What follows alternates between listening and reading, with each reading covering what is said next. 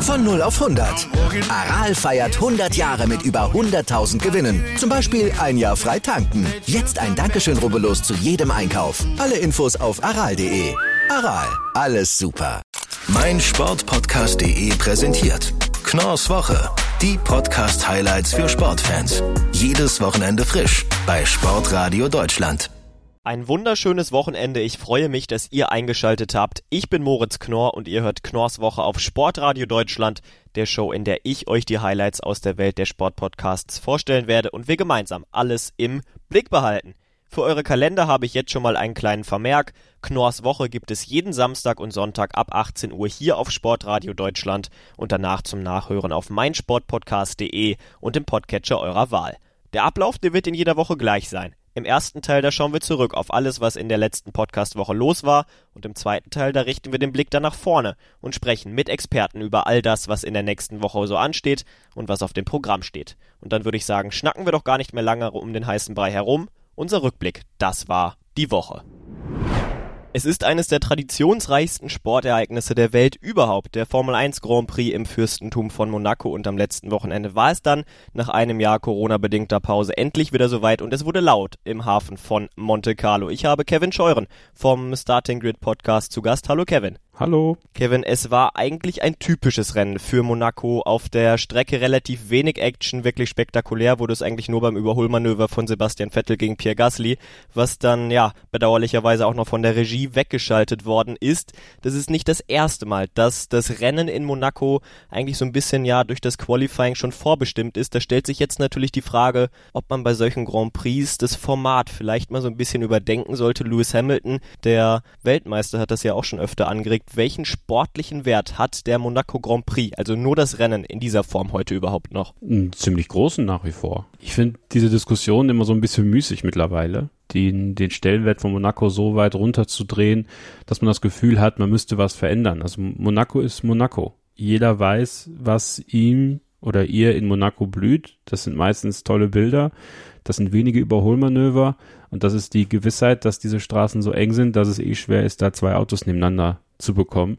Und deswegen habe ich manchmal das Gefühl, dass da sehr viel Aktionismus hintersteckt, wenn, wenn ein Lewis Hamilton sagt, wir müssen hier was verändern, müssen hier was verändern. Das finde ich halt irgendwie schade, weil diese DNA von Monaco ist eben genauso, wie sie ist. Es passiert nicht viel auf der Strecke, es kann was in der Box passieren, aber dafür ist das Qualifying halt unglaublich wichtig. Und jeder Fahrer muss 78 Runden hochkonzentriert fahren. Und das ist eine Leistung, die, die nicht zu unterschätzen ist. Und deswegen glaube ich nach wie vor, dass der Stellenwert von Monaco extrem groß ist bei den Fahrern bei den Verantwortlichen, bei den Teams, bei der Formel 1 generell und aber auch bei den Zuschauern, denn würde das Rennen jetzt im Free TV laufen, hätten sehr, sehr viele Leute bei RTL reingeguckt. Und das macht natürlich auch den Reiz dieser ganz besonderen Rennstrecke aus. Schauen wir mal auf die deutschen Fahrer. Sebastian Vettel erfreulich auf Position 5, sein bestes Ergebnis mit Aston Martin, zum ersten Mal in die Punkte gefahren, direkt den Teamkollegen überholt, aber für den anderen, Mick Schumacher, da lief es irgendwie gar nicht rund. Zwei Unfälle im Training, bei der Qualifikation aufgrund dessen nicht antreten können und auch im Rennen zum ersten Mal vom Teamkollegen geschlagen. Ein Ausrutscher oder stagniert die Entwicklung von Mick jetzt schon? Nein, das war ein absoluter Ausrutscher. Und das ist einfach Lehrgeld. Das ist Lehrgeld, die jeder Rookie zahlen muss. Ähm, Nikita Mazepin, sein Teamkollege, hat dieses Lehrgeld schon in den letzten Rennen bezahlt. Yuki Tsunoda ist ja auch äh, nicht so ganz erfolgreich gewesen an diesem Wochenende und so ist es Mick Schumacher eben auch ergangen. Für ihn war es natürlich ein bisschen sehr bitter, weil er nach einem tollen Startmanöver gegen seinen Teamkollegen Nikita Mazepin in dieser Löwshaarnadel, die Löwskurve, die jetzt mittlerweile Fairmont-Kurve, glaube ich, heißt, wegen dem Hotel, was da ist an dieser Kurve, hat er sich toll vorbei gedrückt, muss man sagen. Also gerade an der Grenze zum Unfairsein, aber immer noch, immer noch genau so. Beide haben aufgepasst, haben sich nicht rausgedrückt und dann gab es eben dieses Problem mit der Benzinpumpe, mit dem, mit dem Benzinzulauf. Also die Leistung fehlte, der Benzinzulauf fehlte und man musste das lösen. Und ich finde das total faszinierend in der Formel 1, dass man das von der Boxenmauer aus quasi lösen kann, sodass er irgendwann die Leistung wieder zurück hatte und sogar noch rangefahren ist an Nikita Mazepin. Er musste ihn vorbeilassen. Er war zwischendurch mal so 30 Sekunden weg. Das hat er alles wieder reingeholt. Und deswegen muss man da sagen, die Entwicklung stagniert auf keinen Fall. Also die geht äh, weiter sehr, sehr positiv nach vorne. Seine Performance im Rennen ist unfassbar beeindruckend, finde ich.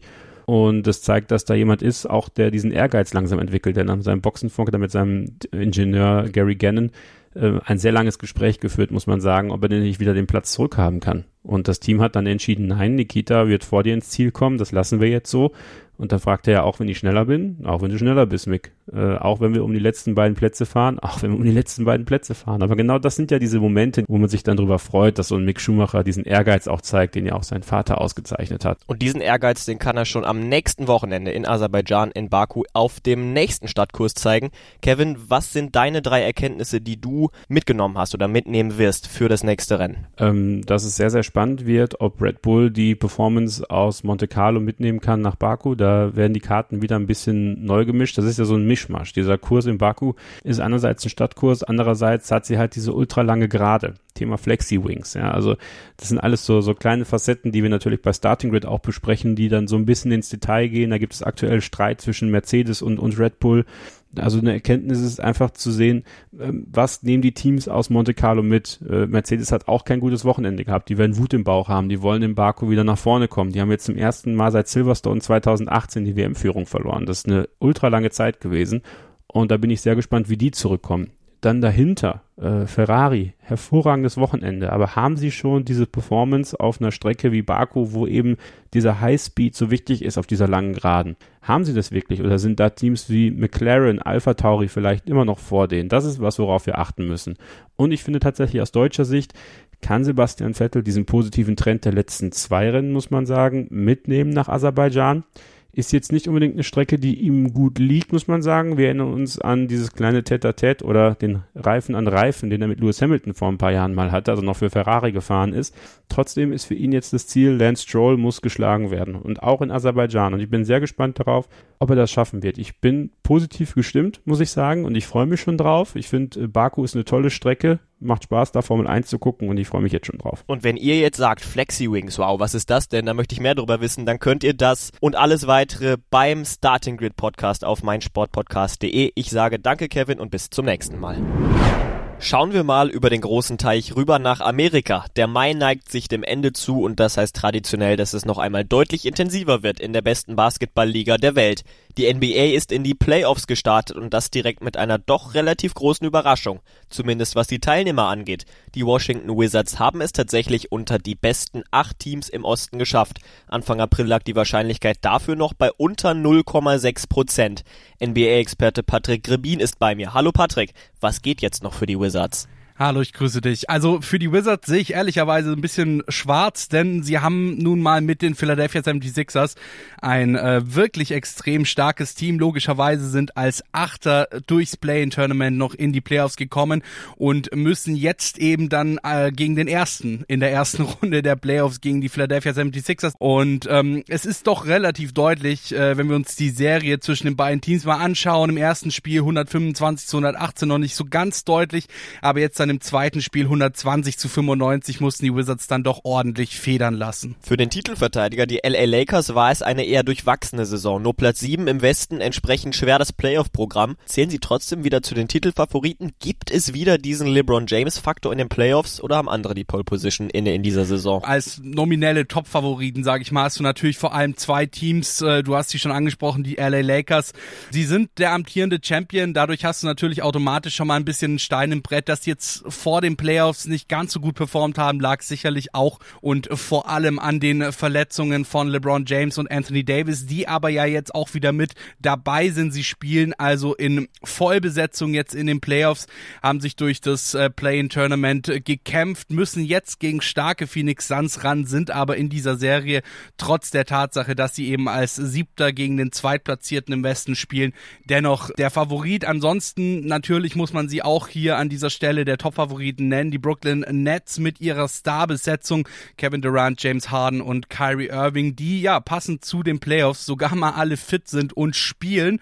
Das war ja in der Regular Season auch nicht immer der Fall, beziehungsweise eher sehr selten der Fall, dass alle drei fit waren. Jetzt sind sie es und äh, zeigen natürlich auch auf dem Court ihr ganzes Können in diesem Star-Dreier-Gespann. Es werden spannende Tage und Wochen in der NBA. So viel ist sicher. Ich danke dir, Patrick, für deine Expertise und ihr bekommt euer tägliches NBA-Update bei Triple Double, dem Basketball-Podcast auf meinsportpodcast.de. Und es wird noch besser, denn ihr bekommt da nicht nur Podcasts über Basketball, sondern habt die Auswahl aus über 200 Serien aus der Welt des Sports auf die Ohren rund um die Uhr nur auf meinsportpodcast.de.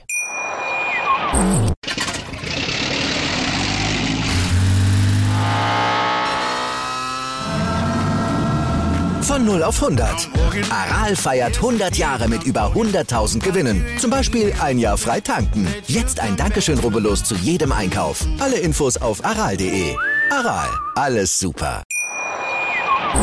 Und da sind wir auch schon wieder. Pünktlich aus der Pause richten wir unseren Blick mal auf die nächste Woche. Es wird viel los sein auf den Center Courts, Putting Greens und Rennstrecken dieser Welt. Die U21 Europameisterschaft im Fußball geht in die KO-Phase. Die deutsche Mannschaft trifft im Achtelfinale auf Dänemark und will wie schon vor zwei Jahren überraschen. Bei der Eishockey-WM wollen die Deutschen in die nächste Runde einziehen und im Handball, da stehen am nächsten Wochenende Halbfinals und das Finale im DHB-Pokal an. Wir schauen jetzt allerdings erstmal nach Paris. König Rafa fordert die Konkurrenz. Heißt, die French Open starten. In Paris kämpfen die besten Tennisspieler der Welt um die Krone auf Sand. Großer Favorit, das ist natürlich wieder einmal Rekordsieger Rafael Nadal. Das wird auch mein heutiger Gast so sehen. Philipp Joubert vom Chip and Charge Podcast. Hallo Philipp. Hallo Moritz. Erstmal vorneweg beim letzten Grand Slam Turnier, den Australian Open, da mussten die Spieler ihre Vorbereitung in Hotelquarantäne verbringen, haben sich da teilweise auf dem Balkon eingespielt. Ist die Situation dieses Mal angenehmer? Angenehmer ist sie auf jeden Fall. Natürlich befinden wir uns im Tennis auch noch in der Pandemiephase. Ich denke, es wird mindestens bis zu den US Open dieses Jahr, vielleicht auch bis zum nächsten Jahr dauern, bis alles wieder zurück ist zum alten Normal.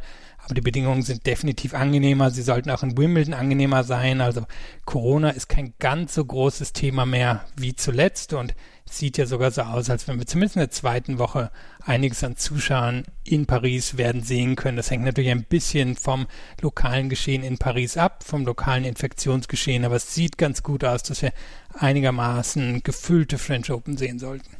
Jetzt ist die Auslosung gerade hinter uns. Was sagen denn so die ersten Prognosen? Wer hat den einfachsten Turnierbaum von den Favoriten? Wer könnte es besonders früh schwer haben? Was sagt die Auslosung? Ja, es gab eine große Frage vor der Auslosung, zumindest bei den Herren. Und die war, würden Novak Djokovic und Rafael Nadal schon vor dem Finale aufeinandertreffen können? Und die Antwort ist ja. Novak Djokovic ist an eins gesetzt, Rafael Nadal an drei. Danil Medvedev, der kein sonderlich guter Sandplatzspieler ist, ist an zwei gesetzt. Das heißt, die beiden sind in gegenüberliegenden Hälften und Rafael Nadal ist in die obere Hälfte von Novak Djokovic gelost worden. Die beiden könnten also im Halbfinale aufeinandertreffen. Es findet sich auch noch Roger Federer hier, der im Moment noch nicht in der Form ist, weil er gerade erst von einer längeren Verletzungsphase zurückkommt. Aber es ist schon ein bisschen bitter für die beiden ganz großen Favoriten in Paris, für Novak Djokovic und Rafael Nadal, dass sie nicht erst im Finale aufeinandertreffen könnten, wo es Verlierer Verlierer gibt, gibt es natürlich auch diejenigen, die profitieren.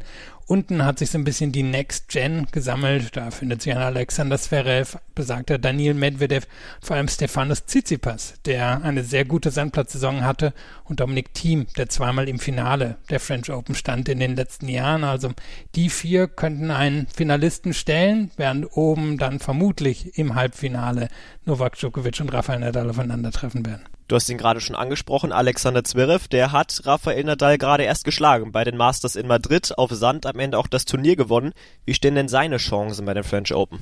Ja, da muss man immer sagen, es sind unterschiedliche Bedingungen in Madrid und in Paris. In Madrid ist es sehr schnell, ein bisschen höher, die Bälle sind anders, die Bedingungen sind etwas anders als in Paris.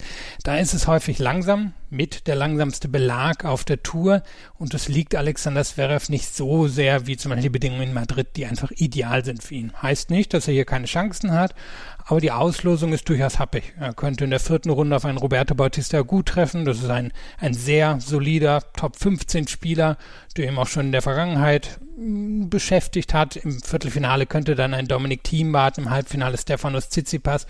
Alle Spieler, die er schlagen kann, aber er ist nicht unbedingt der Favorit aus der unteren Hälfte. Er gehört allerdings sicherlich zum erweiterten Favoritenkreis. Wenn man jetzt so die, die oberste Klasse herausnimmt, dann steht er in der nächsten Gruppe drin. Euer tägliches Tennis-Update, das hört ihr jeden Morgen bei Chip and Charge rund um die French Open täglich, sonst wöchentlich. Da verpasst ihr absolut nichts aus der Welt des Tennis. Jeden Tag Tennis hautnah. Danke Philipp. Bleiben wir bei eher weniger großen Sportgeräten und werden sogar noch etwas kleiner. Im Golf stehen wichtige Entscheidungen an. Bei den Herren starten die Porsche European Open, immerhin das zweitwichtigste Turnier in Deutschland und bei den Frauen, da wird sogar noch eine deutliche Nummer größer. Die spielen das Major in San Francisco. Heute bei mir Malte Asmus vom Nur Golf Podcast. Hallo Boris.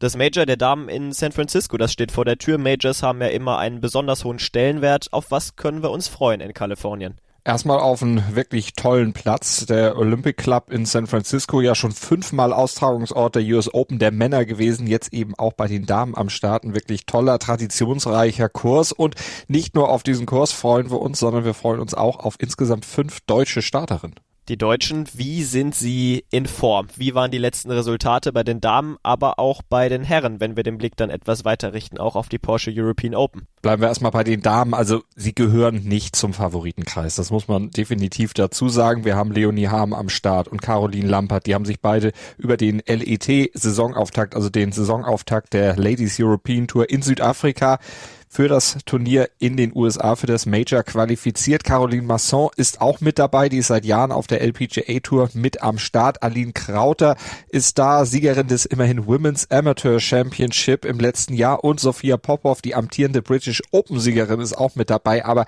zum Favoritenkreis gehören diese deutschen Damen leider nicht. Sie können natürlich überraschen, das ist im Golf ja immer möglich, aber die Favoritinnen sind da zum Beispiel ganz andere. Das sind die Damen aus Südkorea oder eben auch die Lokalmatadoren aus den USA. Bei den Herren sieht es ja vielleicht ein bisschen anders aus. Da waren zumindest die Resultate in letzter Zeit wieder etwas besser und zum ersten Mal auch bei den Porsche European Open dabei Martin Keimer. Womit können wir da rechnen? Martin Keimer ist dabei. Der spielt in Winsen an der Luhe, wo dieses Turnier ja seit 2017 ausgetragen wird. Ja, seine Form deutete sich zumindest vor ein paar Wochen an, als er auf der European Tour in Österreich Dritter wurde, dass er ganz gut unterwegs ist. Jetzt hat er dann aber beim PGA Championship in den USA wieder früh die Segel streichen müssen. Da ist er am Cut gescheitert, wie zuvor auch beim British Masters auf der European Tour. Also bei seiner Form, da müssen wir ein kleines Fragezeichen dahinter setzen. Sowieso im Golf ist es ja immer schwer, dann wirklich Prognosen im Vorfeld zu treffen, weil beim Golf so viel passieren kann. Man muss vier Tage konstant wirklich eine gute Leistung abrufen, um vorne mit dabei zu sein. Das ist genau das, wo Martin Keimer seit Jahren, seit 2014 schon große Probleme hat. Deshalb ist er seitdem auch sieglos. Ansonsten können wir aus deutscher Sicht sagen, ja, Max Kiefer, der war vor einigen Wochen sehr, sehr gut drauf zweite Plätze in Österreich und auf den Kanaren. Nico von Dellingshausen ebenfalls auf den Kanaren zweiten Platz geholt. Also da ist schon durchaus was los gewesen bei den deutschen Stars auf der European Tour. Aber da jetzt draus Schluss zu folgern, dass das jetzt auch dann in Vincent an der Luhe so sein wird, dafür ist der Platz sehr unberechenbar, sehr, sehr schwierig dann auch zu spielen und dafür ist die Konkurrenz dann natürlich auch zu groß, denn zur European Tour Konkurrenz kommen dann in Vincent auch noch dazu, dass Titelverteidiger Paul Casey von der PGA Tour rüberkommt. Henrik Stenz Jensen da erstmals dabei ist und auch zum Beispiel Mexikos Shootingstar Abraham Answer sein Debüt bei diesem Turnier gibt. Auch der kommt von der PGA Tour rüber. Also es ist schon ein sehr, sehr hartes Feld da am Start definitiv ein gutes Teilnehmerfeld, ein spannendes Teilnehmerfeld, auf das wir uns freuen können. Und wollt ihr absolut nichts mehr verpassen über den Golfsport, dann könnt ihr das machen beim Nur Golf Podcast auf meinsportpodcast.de. Danke, Malte. Vielleicht habt ja auch ihr jetzt Lust auf euren eigenen Podcast bekommen. Wenn ja, dann ist meinsportpodcast.de eure perfekte Anlaufstelle, denn hier könnt ihr eure Shows kostenlos hochladen und hosten. Und das Beste, ihr verdient schon ab dem ersten Hörer Geld. Einfach registrieren und loslegen. Kommen wir jetzt noch zu unserem Podcast-Tipp der Woche. Der Malte Asmus, den ihr eben schon gehört habt, der kann nicht nur Golf, der kann auch True Crime. Und zwar in Tatort Sport, dem True Crime Podcast aus der Welt des Sports. Und dort beschäftigt sich Malte alle 14 Tage mit prominenten Sportlern, die zu Opfern oder aber auch zu Tätern wurden. Hören könnt ihr schon jetzt Folgen zu Andrisch Escobar, dem ehemaligen kolumbianischen Nationalspieler, und Matthias Schindeler, dem vielleicht besten österreichischen Fußballer aller Zeiten. Beide sind heute nicht mehr unter uns. Wie und warum? Das hört ihr bei Tatort Sport. Und in der nächsten Woche, da geht es dann um ein hinterhältiges Attentat. 6. Januar 1994, Detroit Cobo Hall, Austragungsort der US-Meisterschaften im Eiskunstlauf und gleichzeitig Qualifikationsevent für Olympia in Lillehammer. Die US-Eisprinzessin Nancy Kerrigan hatte gerade ihr Training beendet, war auf dem Weg in die Kabine. Da passierte es. Auf einmal hallten Schmerzensschreie durch die Katakomben der Arena. Ein Unbekannter hatte Kerrigan aufgelauert, ihr mit einer Eisenstange mit voller Wucht aufs Knie geschlagen und war geflüchtet. Ein Attentat, das viele Fragen aufwarf.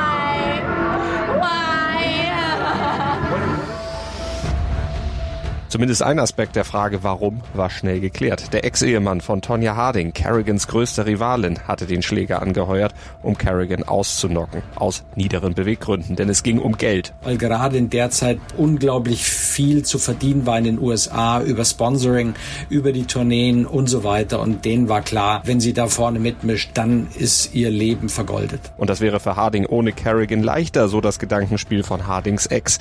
Das auch aufzugehen schien, doch die Attacke, die war war so amateurhaft ausgeführt, dass auch die Frage nach den Tätern acht Tage später bereits beantwortet war.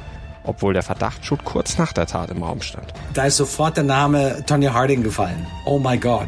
Was that Tonya Harding maybe? Aber wie viel wusste Harding selber von den Plänen ihres Ex-Manns und seiner Helfershelfer? War sie etwa selbst skrupellose Mitwisserin? Oder war auch sie letztlich nur ein Opfer? Opfer seiner niederen Machenschaften oder vielleicht auch ein Opfer ihrer eigenen schwierigen Jugend? Dieser Fall ist Sport, Krimi und Soap Opera gleichermaßen. Und deshalb löste er auch einen in dem Ausmaß bis dahin einmaligen Medienhype aus und stellte Eiskunstlaufen und die gesamten Olympischen Spiele 1994 komplett auf den Kopf. Und das Leben aller Beteiligter sowieso. Bis heute. Zu hören gibt es das Ganze dann ab dem 1. Juli auf meinsportpodcast.de und in allen gängigen Podcatchern. Und das war's jetzt auch schon wieder mit der ersten Folge von Knorrs Woche. Ich danke euch, dass ihr eingeschaltet habt. Ich freue mich, wenn ihr auch in der nächsten Woche wieder dabei seid und sage ciao und bis zum nächsten Mal.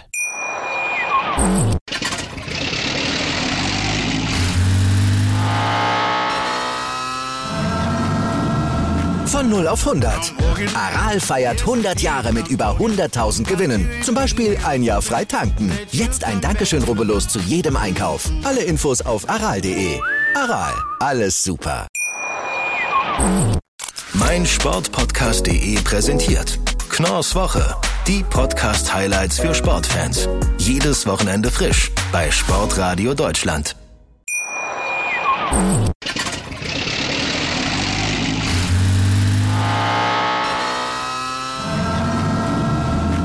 0 auf 100. Aral feiert 100 Jahre mit über 100.000 Gewinnen. Zum Beispiel ein Jahr frei tanken. Jetzt ein Dankeschön, rubbellos zu jedem Einkauf. Alle Infos auf aral.de. Aral, alles super.